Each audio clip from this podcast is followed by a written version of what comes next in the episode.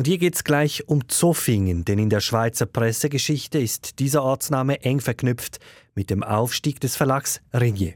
SRF 4 News Medientalk.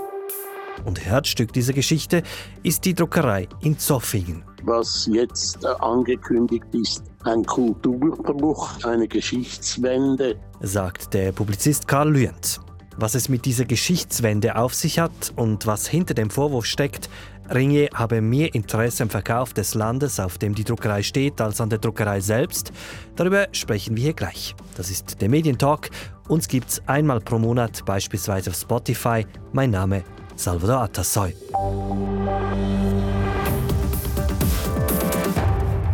Zofingen. In der Geschichte des Schweizer Journalismus steht dieser Ortsname für Ringier.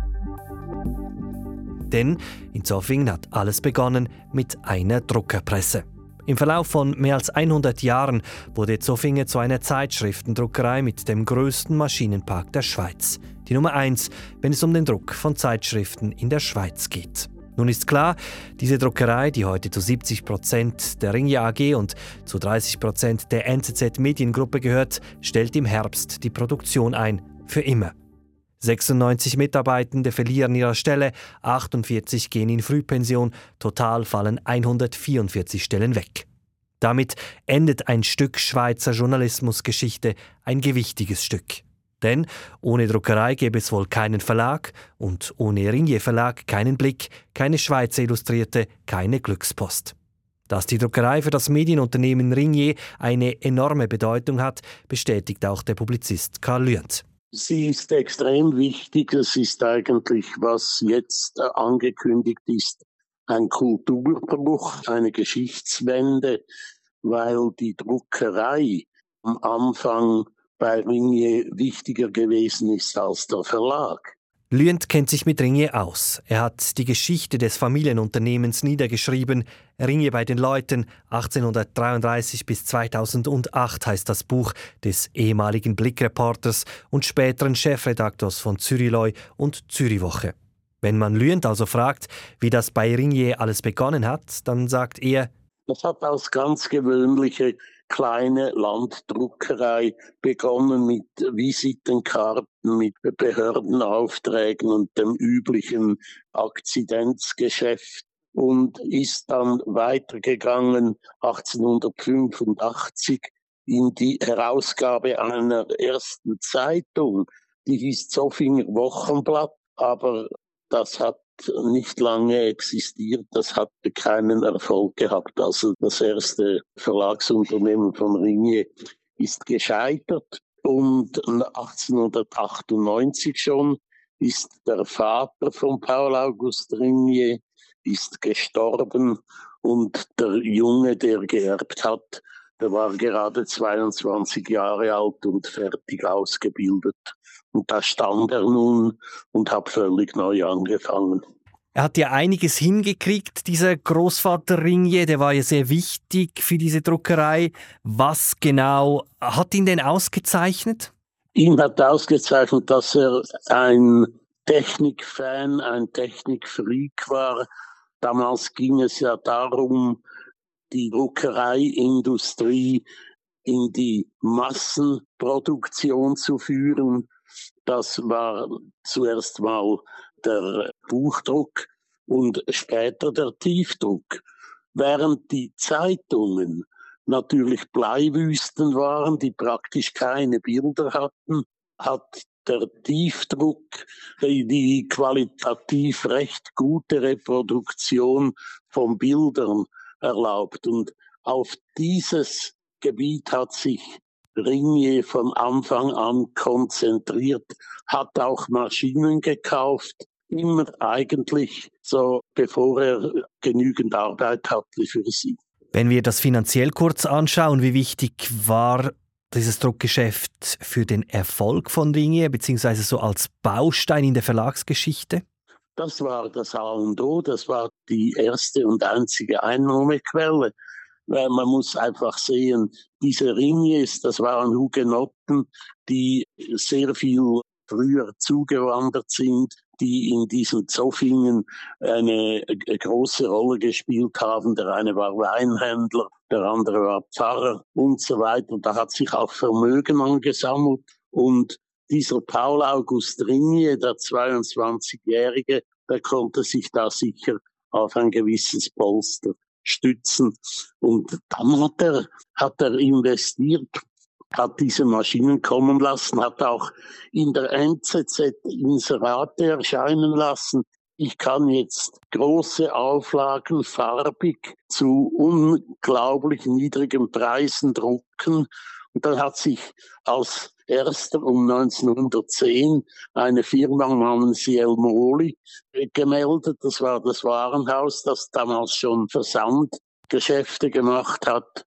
Und das war in der Folge der erste große Erfolg. Die haben dann ihre zweimal jährlich erscheinenden dicken Kataloge, die ja wie Bibeln in den Haushalten lagen, gedruckt. Und das war eigentlich zusammen mit den Telefonbüchern, muss man sagen, der Rückhalt für die schnell wachsende Druckerei Ringier, die dann aus dem Gewerbe ein Industriebetrieb geworden ist. Also verstehe ich das richtig? Das heißt, die Geschichte von Jelmoli, diesem großen Warenhaus in Zürich und die Geschichte von Ringe, die sind miteinander verknüpft? Die sind nicht nur miteinander verknüpft. 1940 haben die Hauptaktionäre von Jelmoli, das waren jüdische Investoren, beschlossen, nach Amerika zu fliehen und haben händeringend einen Käufer gesucht. Niemand wollte etwas wissen von diesem Geschäft. Und Paul August Ringier, immer noch der Patriarch und Alleinherrscher in diesem Hause, der sehr gute Geschäfte gemacht hat in der Zwischenzeit mit den ersten Zeitschriften. Der hat zugegriffen, hat 51 Prozent von Jelmolik gekauft. Die anderen 49 Prozent nahm die Bankgesellschaft für ihre ersten Anlagefonds. Und Jelmoli hat bis in die 70er Jahre mehrheitlich Ringier gehört. Man hat Jelmoli dann auch verkauft. Das war dann auch wieder ein wichtiger finanzieller Zustand. Also man kann sagen, ohne diese Druckerei wäre ganz vieles ganz anders gekommen. Ja, ohne diese, diese Druckerei war dann ein Industriebetrieb, der hat in seinen besten Jahren über 1500 Leute beschäftigt. Heute reden wir noch von 144, die ihre Stelle verlieren. Also das war ein, ein Riesenbetrieb, der auch für den Export übrigens gearbeitet hat und der mit der Druckerei natürlich den Rückhalt geboten hat für die verlegerischen Abenteuer, über die wir jetzt schon auch noch äh, reden müssen. Das ist vor allem die Schweizer Illustrierte. Die hat er 1913 auf den Markt gebracht, sozusagen als gedruckte Tagesschau oder als, als gedruckte Wochenschau, um, um den Leuten die fremden Länder zu zeigen. Und 1914 ist der Erste Weltkrieg ausgebrochen. Das war ein großes Glück für Ringier, denn dann haben die vielen deutschfeindlichen Abonnenten von Gartenlaube, von Berliner Illustrierte und so weiter in der Schweiz, haben zur Schweizer Illustrierten gewechselt. Und die hat innerhalb weniger Jahre eine Auflage von über 40.000 erreicht. Also das Zeitschriftengeschäft, wir sprechen ja bei dieser Druckerei von Zeitschriften, nicht von Zeitungen. Das Zeitschriftengeschäft, das lief ja lange sehr gut. Wann begann denn dieser Niedergang? Ja, der Niedergang hat sicher mit dem Fernsehen begonnen, als das vor allem das Werbefernsehen eintraf. Das war in den 1960er Jahren, aber in der Zwischenzeit hat dieser Ringe eine sehr, sehr äh, gute und lange äh, Konjunkturperiode gehabt. Er hat dann ja Line Extension gemacht, das heißt, er hat neue Titel erfunden. Zusätzlich erstens mal nach der Schweizer Illustrierten wurde ihr französisches Pendant L'Illustré gegründet, 1919 glaube ich. Das war, als es wieder Papier gab. Dann hat man inhaltlich getrennt zwischen der eher ländlich orientierten Schweizer Illustrierten und der städtisch-urbanen, fortschrittlichen Sie und Er, die schon in den 30er und 40er Jahren Themen über das Zusammenleben, über Sex und so weiter behandelt hat. Und dann kamen Ringiers Unterhaltungsblätter, das war das geile Heftli, überall bekannt, das Blatt für alle und die Radiozeitung. Das, da haben sie einen Sektor um den anderen in Besitz genommen und, und sind die führenden Zeitschriftenverleger der Schweiz geworden. Später dann, wenn ich das richtig im Kopf habe, spielten auch eine Rolle Sie und er, die Glückspost, das waren ja lange so die Zugpferde. Glückspost war die Fortsetzung eigentlich der Schweizerischen Allgemeinen Volkszeitung. Die ist in Zofingen entstanden, aber nicht bei Ringier, sondern bei seinem Konkurrenten. Jetzt hören Sie richtig, Jean Frey, der später ja nach, nach Zürich gezogen und sein äh, schärfster Konkurrent geworden ist. Die hatten diese Volkszeitung zusammen. Das war Knechterzeitung, hat man die genannt, weil äh, die Spezialität waren die kleinen Anzeigen, wo landwirtschaftliche Hilfskräfte, Knechte, Mägde und so weiter gesucht wurden.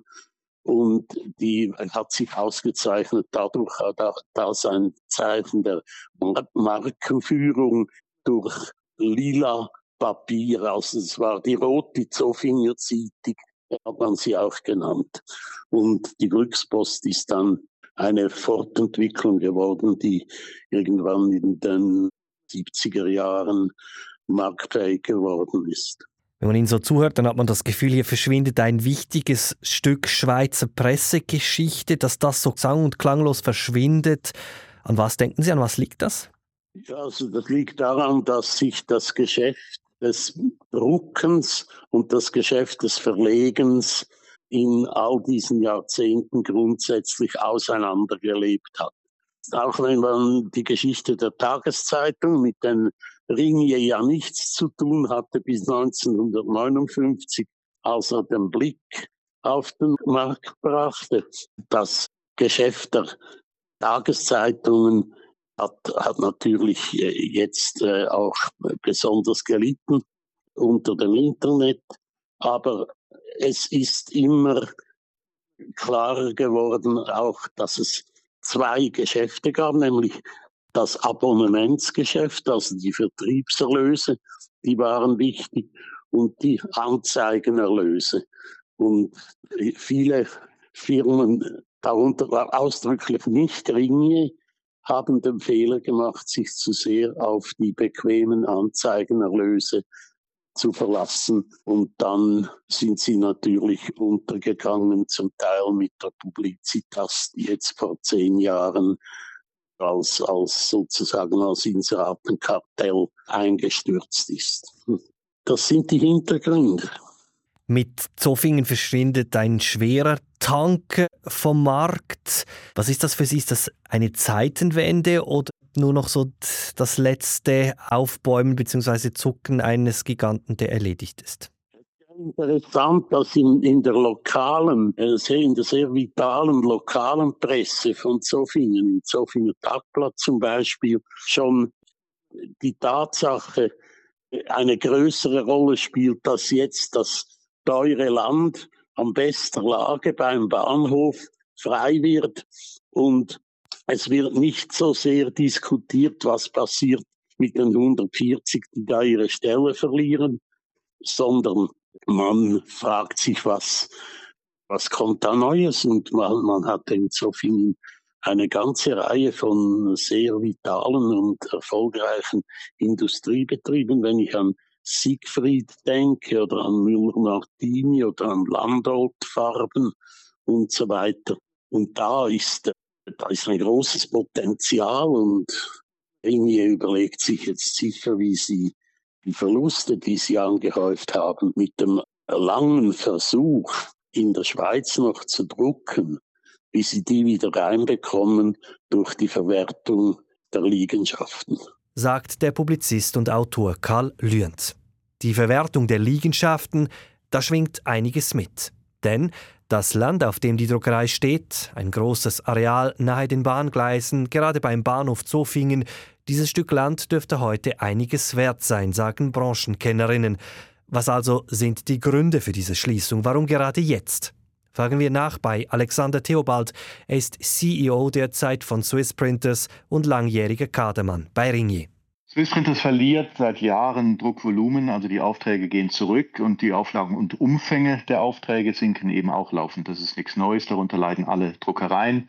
In der Schweiz ist noch die Besonderheit, dass viele Druckkunden dann gerne ins Ausland wechseln, weil es dort eben günstiger ist. Und jetzt ist es so, dass wir im 2024 äh, große Aufträge verloren haben und deshalb eben auch keinen Gewinn mehr erwirtschaften. Und der Druckbetrieb, wie in der Privatwirtschaft üblich, muss eben rentabel funktionieren, sonst hat er keine Daseinsberechtigung. Eben, aber die Maschinen, die hätten noch ein paar Jahre laufen können, bevor sie man hätte ersetzen müssen, oder? Das habe ich schon richtig im Kopf. Das stimmt. Die Druckmaschinen und auch die übrige Infrastruktur, zum Beispiel in der Weiterverarbeitung, äh, die könnten noch weiterlaufen.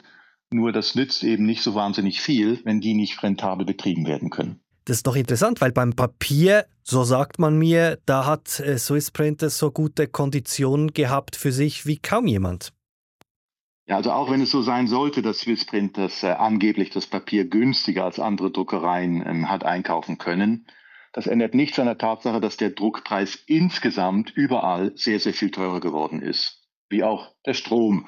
Und das beides macht dann den Druck eben weniger rentabel für die Kunden und die werden dann eben aufgrund der höheren Kosten immer nachdenklicher. Wir haben Kunden, die ganz aufgehört haben mit äh, Druckaufträgen und ähm, jetzt darf man aber nicht den Fehler machen, dass man sagt, nur das Papier sei der Grund oder nur der Strom. Es ist eben das Zusammenspiel von verschiedenen Faktoren, Rückgang in der Nachfrage, sinkende Volumina, Verlust wichtiger Aufträge. Und das alles führt eben dazu, dass wir nicht mehr rentabel arbeiten. Und was ist dran an dem Gerücht, dass Leute sagen, Swissprinters hätte jüngst große Aufträge verloren, Stichwort TCS, Coop, Weltwoche?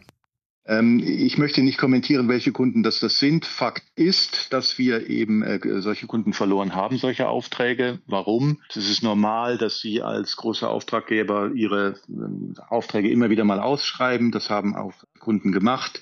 Die haben Offerten bekommen von anderen Druckereien, die klar unter unseren Preisen lag. Und ähm, einer der Kunden hat sogar überlegt, dass er das Druckverfahren ändert.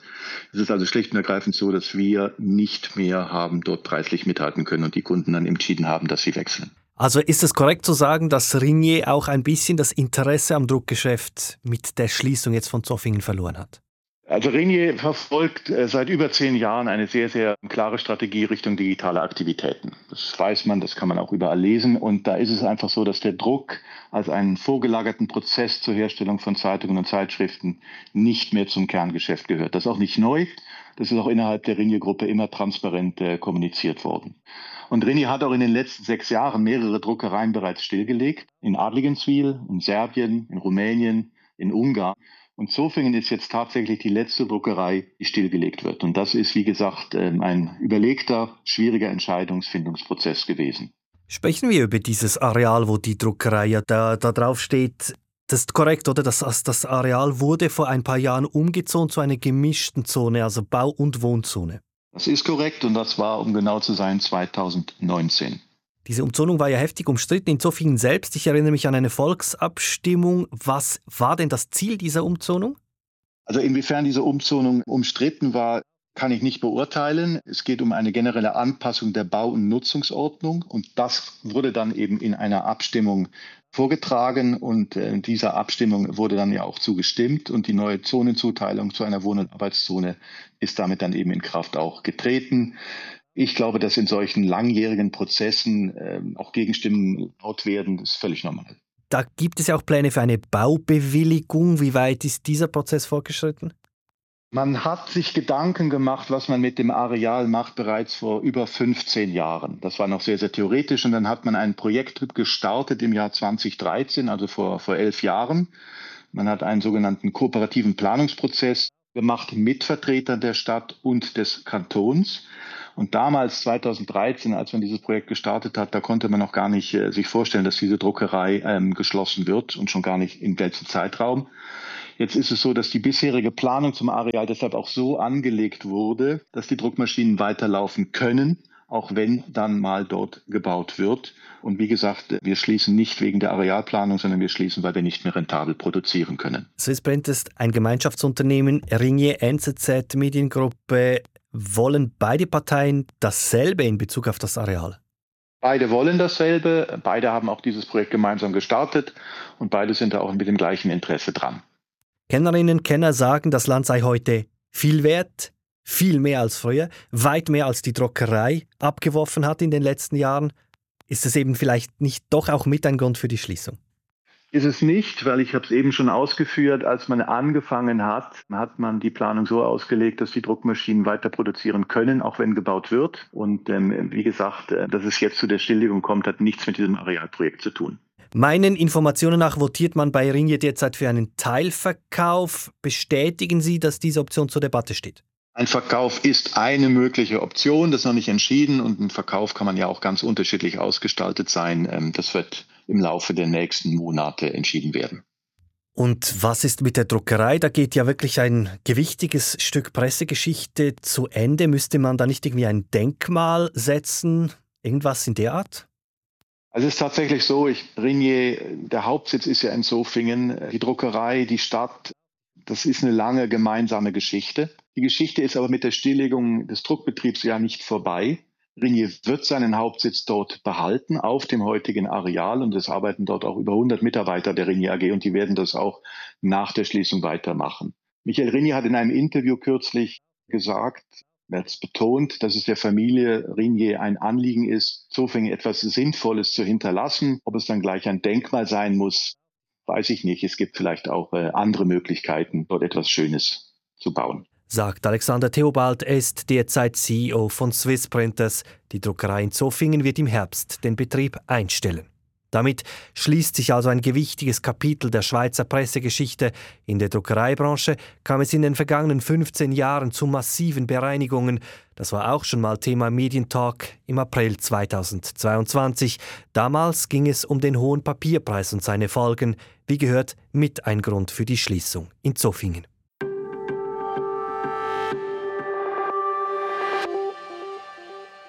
Zu einem ganz anderen Thema. Was soll der Service Public, was soll die SRG und damit auch SRF in Zukunft leisten und wie könnte man das künftig finanzieren? Die Diskussion beschäftigt derzeit weit über die Politik hinaus. Aktuell sucht die SRG einen neuen Generaldirektor oder eine neue Generaldirektorin. Gilles Marchand hat im Januar seinen Rücktritt angekündigt. Ende Januar endete zudem die Vernehmlassung von Medienminister Albert Rösti. Er will die sogenannte Serafe-Gebühr auf 300 Franken senken.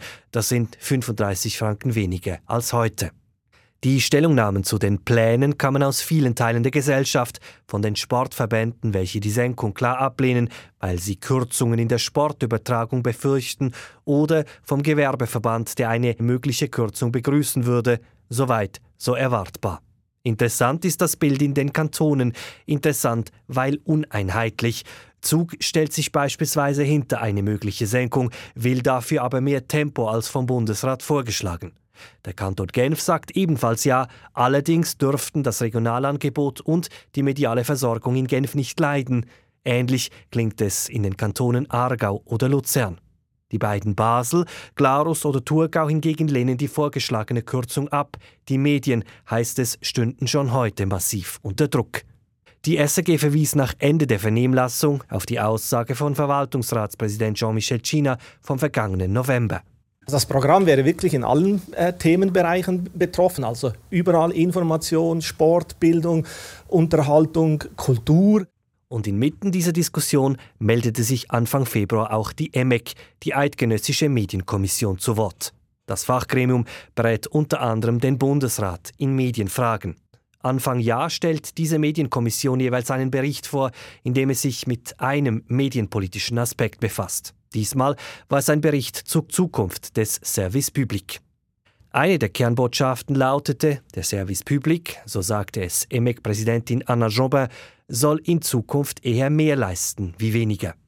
Wenn wir uns überlegen, wie wichtig medialer Service Public ist, als Grundversorgung, zuverlässiger, verantwortungsvoller Journalismus, Inhalte, die wichtig sind für die Schweiz, dann ja, Kohäsion, Inklusion werden immer größere Herausforderungen, nicht kleinere.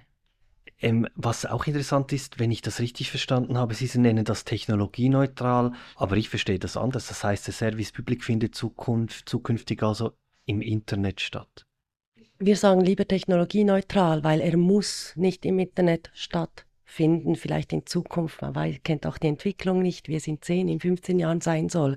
Wir sagen, der Service Public soll dort aktiv sein können, wo es eben auch, wo er auch den Nutzen, die Leistung erbringen kann, die wir von ihm erwarten. Das kann, das ist, wäre heute durchaus auch im Internet, aber nicht nur. Also das muss auch nicht ausschließend gemeint sein. Damit gehen Sie ja auf Konfrontationskurs mit den aktuellen Bestrebungen der privaten Verleger. Ist das nicht problematisch? Als außerparlamentarische Expertisenkommission haben wir den Luxus, dass wir uns Gedanken machen können, was ist sinnvoll eben für das übergeordnete Ziel. Wie gesagt, das übergeordnete Ziel ist eine sinnvolle, zukunftsgerichtete Medienpolitik, ein nachhaltiges Mediensystem als Ganzes. Und wir wollen auch übrigens den privaten Medien diese Technologieneutralität ermöglichen. Das haben wir in unserem Bericht vor von einem Jahr bereits vorgeschlagen, dass auch die sich transformieren können, ohne dabei Medienförderung und Unterstützung zu verlieren.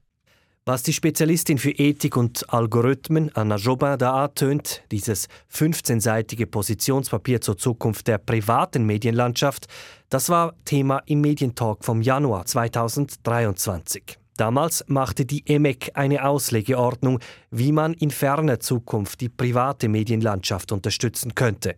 Manuel Pupis, Vizepräsident der EMEC, beschrieb die Idee im Januar 2023 so. Die Medienförderung in der Schweiz ist historisch so entstanden, wie wir sie heute kennen. Wir haben eine Presseförderung für die gedruckte Presse, wo der Posttransport verbilligt wird und es eine reduzierte Mehrwertsteuer gibt. Wir haben einen Teil der Serafi-Abgabe für Lokalradios und Regionalfernsehen. Und damit hat man das Ziel verfolgt, die Produktion von Journalismus zu unterstützen, damit der Bevölkerung letztlich ein vielfältiges Informationsangebot zur Verfügung steht. Doch die Welt hat sich verändert. Menschen nutzen heute nicht nur Printzeitungen, Radio, Fernsehen, sondern informieren sich vor allem im Internet und dort eben nicht nur auf den Websites und Apps von klassischen Medien, sondern auch auf Plattformen wie YouTube oder Facebook. Und angesichts dieser großen Veränderungen können die klassischen Förderinstrumente ihr Ziel einfach nicht mehr erreichen. Das heißt, wenn man das Ziel eines vielfältigen Informationsangebots weiterhin erreichen möchte mit der Medienpolitik, dann braucht es diesen Systemwechsel. Und deshalb schlägt die EMEC eigentlich vor, dass wir eine technologieneutrale Journalismusförderung einführen, die unabhängig von der Mediengattung, also unabhängig davon, ob es Audio, Video oder Textinhalte sind und unabhängig vom Verbreitungskanal online oder offline Journalismus unterstützt werden kann. Aber es ist doch damit zu rechnen, dass gerade die großen Player im Markt massiv Widerstand leisten werden. Ich glaube, dass vor allem kleine Player auch äh, vielleicht Bedenken haben, weil wir sind in einer unsicheren Situation drin. Es verändert sich die ganze Medienwelt und da hält man sich natürlich an dem fest, was man hat und was funktioniert. Und gerade für kleine Lokalzeitungen ist es immer noch so, dass das Printprodukt eigentlich die Haupteinnahmen generiert. Man verkauft Abos, man hat lokale Werbung in der Zeitung drin, während man online praktisch kein Geld verdient. Und so hält man halt an dieser Posttaxenverbilligung fest. Aber ich glaube, das wäre ein Missverständnis, weil wir fordern ja nicht, dass nur digitale Produkte unterstützt werden können, sondern dass die Förderung technologieneutral ist. Das heißt also, dass wir etwas lang- und mittelfristiger denken und wenn dann irgendwann vielleicht auch für eine Lokalzeitung das Online-Angebot wichtiger wird und man nicht mehr so viel Geld verdienen kann mit dem Printprodukt, wie das im Moment immer noch der Fall ist, dann hat man immer noch die Möglichkeit, Förderung zu erhalten. Und was ist mit dem ewig alten Argument, dass man sagt, wir wollen gar keine Subventionen, weil wir nicht wollen, dass der Staat bei uns mitbestimmen kann? Nun, erstens ist nicht vorgesehen, dass der Staat überhaupt eine Rolle spielt bei redaktionellen Entscheidungen. Da ist auch die EMEC ganz klar. Medienförderung muss absolut staatsfern funktionieren, wie das heute übrigens auch bei Regionalradios und Lokalfernsehen der Fall ist, die auch Gebührengelder bereits bekommen. Wir haben auch eine SRG, die öffentlich finanziert ist größtenteils. Insofern glaube ich nicht, dass wir hier Angst haben müssen vor Staatsmedien. Wir sind eine Demokratie, eine funktionierende Demokratie. Da gibt es ganz andere Länder, wo wir sehen, wie Staatsmedien funktionieren und was das für Propagandainstrumente sind. Also ich glaube, das ist äh, etwas weltfremd, wenn man das Gefühl hat, das wäre in der Schweiz der Fall. Und das Zweite ist, es ist tatsächlich für die EMIC ganz wichtig, dass hier keine staatliche Einflussnahme möglich ist. Es sind keine Einflüsse in redaktionelle Entscheide vorgesehen, sondern es geht darum, über Fördervoraussetzungen letztlich zu definieren, wer Geld bekommen könnte.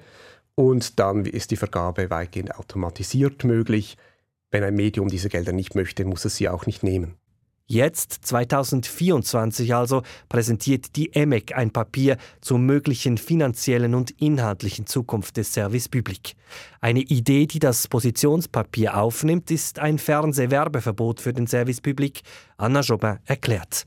Also ganz wichtig, das ist nicht ein alternativloses Werbeverbot ohne sonst nicht. Es geht einher mit einer ausreichenden Grundfinanzierung. Wir finden aus Kohärenzgründen, wenn wir sagen, medialer Service Public ist wichtig, dann ist es eine Staatsaufgabe, dann soll sie auch ausreichend finanziert sein und nicht noch Gewinn machen müssen über Werbung. Und zudem möchte ich zu bedenken geben, dort ist ja eigentlich auch eine der größten Konkurrenzsituationen mit Privatmedien.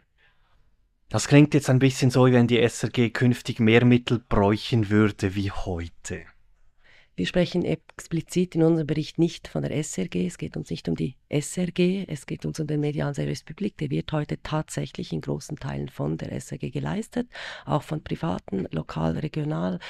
Fernsehstationen und Radiostationen. Uns geht es, wie gesagt, um die Leistung, die erbracht werden kann. Das kann auch in Zukunft die SRG sein. Das kann eine veränderte Organisationsstruktur sein. Wichtig ist, dass diese Leistung erbracht wird und erbracht werden kann. Aber das bedeutet, dann sage ich so, der Service Public braucht, wenn man dieses Positionspapier liest, eigentlich mehr Mittel in Zukunft. Absolut, aus Kohärenzgründen bräuchte der Service Public mehr Mittel und nicht weniger. Haben Sie sich auch Gedanken gemacht, woher diese Mittel kommen sollten? Wir haben ein paar Vorschläge gemacht im Papier. Da kann man sich vorstellen, über ein Mehrwertsteuerprozent bis hin eben zu einer anders strukturierten Abgabe. Wie das dann genau umgesetzt ist, ist natürlich eine sehr wichtige Frage. Für uns ist die nachgelagert, dessen überhaupt die Ziele zu definieren und die Wichtigkeit zu unterstreichen. Und dann, wo ein Wille ist, ist ein Weg. Von welchem Zeithorizont sprechen wir jetzt? Im Wissen, dass die Konzession für jetzt die privaten Anbieter bis 2034, 35 auch läuft. Das ist ein Zeithorizont von äh, mindestens zehn Jahren, wenn nicht mehr. Auch hier, das wird nicht einfach ein Schalter sein, der umgelegt werden könnte, wenn man denn das alles so realisieren würde. Man kann sich da auch Übergangsmaßnahmen vorstellen. Noch einmal, die Umsetzung ist natürlich extrem wichtig. Sie ist nachgelagert eben den Zielen überhaupt, die wir erreichen wollen. Und trotzdem, das Positionspapier, also die politische Diskussion läuft eigentlich in eine völlig andere Richtung das Positionspapier sagt eigentlich mehr oder weniger das Gegenteil dessen, was man heute sagt. Was ist der Grund dafür? Der Grund dafür ist, dass wir uns seit jetzt bald zwei Jahren eben mit diesem medialen Servicepublik der Zukunft auch beschäftigen, wie der aussehen soll, was Sinn macht. Und wir als Expertisekommission, äh, unsere Aufgabe ist eben nicht das tagespolitische Geschäft, wir haben, ich habe das vorhin schon gesagt, uns geht es nicht in erster Linie um die politische Machbarkeit, politische Strategie. Da, das kümmern sich andere drum, das ist die Rolle von anderen. Unsere Rolle ist eben jene, vorzuschlagen, was sinnvoll ist. Ich würde gerne noch zwei, drei Punkte ein wenig vertiefen. Zuerst, was der, dieser Service Public leisten soll. Ich habe das sehr spannend gefunden, als Sie gesagt haben, was wären die künftigen Aufgaben. Können Sie mir die noch einmal strukturieren? Sprich, was wären die Kernpunkte eines Service Public der Zukunft inhaltlich gesehen aus Sicht der EMEC? Inhaltlich geht es natürlich um die publizistische Leistung. Da gibt es bestimmte Gebiete von Politik, Wissenschaft, Kultur, äh, Bildung. Und gleichzeitig kann eben auch Unterhaltung und Sport einen wichtigen Beitrag leisten. Der Inhalt ist ja nicht losgelöst noch einmal von den übergeordneten Zielen, nämlich die informationelle Grundversorgung und damit die damit zu leistende eben auch Inklusion und Kohäsion unseres mehrsprachigen Landes. Und die Inhalte, die leiten sich dann auch davon ab. Man kann sich, wie gesagt, auch vorstellen, dass es nicht nur äh, wie das ursprünglich entstanden ist, dass es nicht das große Problem zu lösen nicht nur die Produktion und Diffusion von Informationen ist, sondern eben auch zum Beispiel Foren zum Meinungsaustausch, die stattfinden könnten. Also hier ist vieles denkbar, wo ich glaube, wo es sich lohnt, zwar die Wurzeln zu anerkennen, was war damals, welches Problem wollte damals gelöst werden mit dieser Strukturierung, aber welches, wie können wir dieses Problem oder wie müssen wir dieses Problem heute lösen im Internetzeitalter? Wenn ich das Positionspapier anschaue, dann habe ich auch das Gefühl, die EMEC versucht so ein bisschen zu sagen, der Service Public soll weg von dem, was kommerziell einträglich ist, mehr hin zu dem, was Landeszusammenhalt, Verständnis für Kultur, solche Dinge fördert. Ist das die Hauptidee, was den Inhalt des Service Public betrifft? Das Papier schlägt tatsächlich vor, dass sich der Service Public nicht an den Quoten orientieren soll. Man kann sehr viele Zuschauende haben und trotzdem ist vielleicht die Leistung, die man bringt, jetzt nicht jene, die grundlegend auf eben Kohäsion und Inklusion abzielt. Aber wir glauben daran, dass ein medialer Service Public diese Leistung eben erbringen kann und die Leute auch erreichen kann, wenn er hier mehr äh, Technologie und genremäßig mehr Handlungsspielraum hat. Sagt die Präsidentin der Eidgenössischen Medienkommission Anna Jobin. Klar wird aus diesem Positionspapier übrigens auch, dass die EMEC Kürzungen durch die Politik ablehnt. Das betrifft sowohl den zu Beginn erwähnten Vorschlag von Bundesrat Albert Rösti als auch eine Initiative, welche die Gebühren auf 200 Franken begrenzen will. Das Positionspapier der EMEC steht öffentlich zur Verfügung und soll in die künftige politische Diskussion einfließen. Bereits reagiert hat unter anderem der Verlegerverband VSM. In der Stellungnahme heißt es, die EMEC verkenne in diesem Strategiepapier die wichtige Position der privaten Medien im Informationsbereich.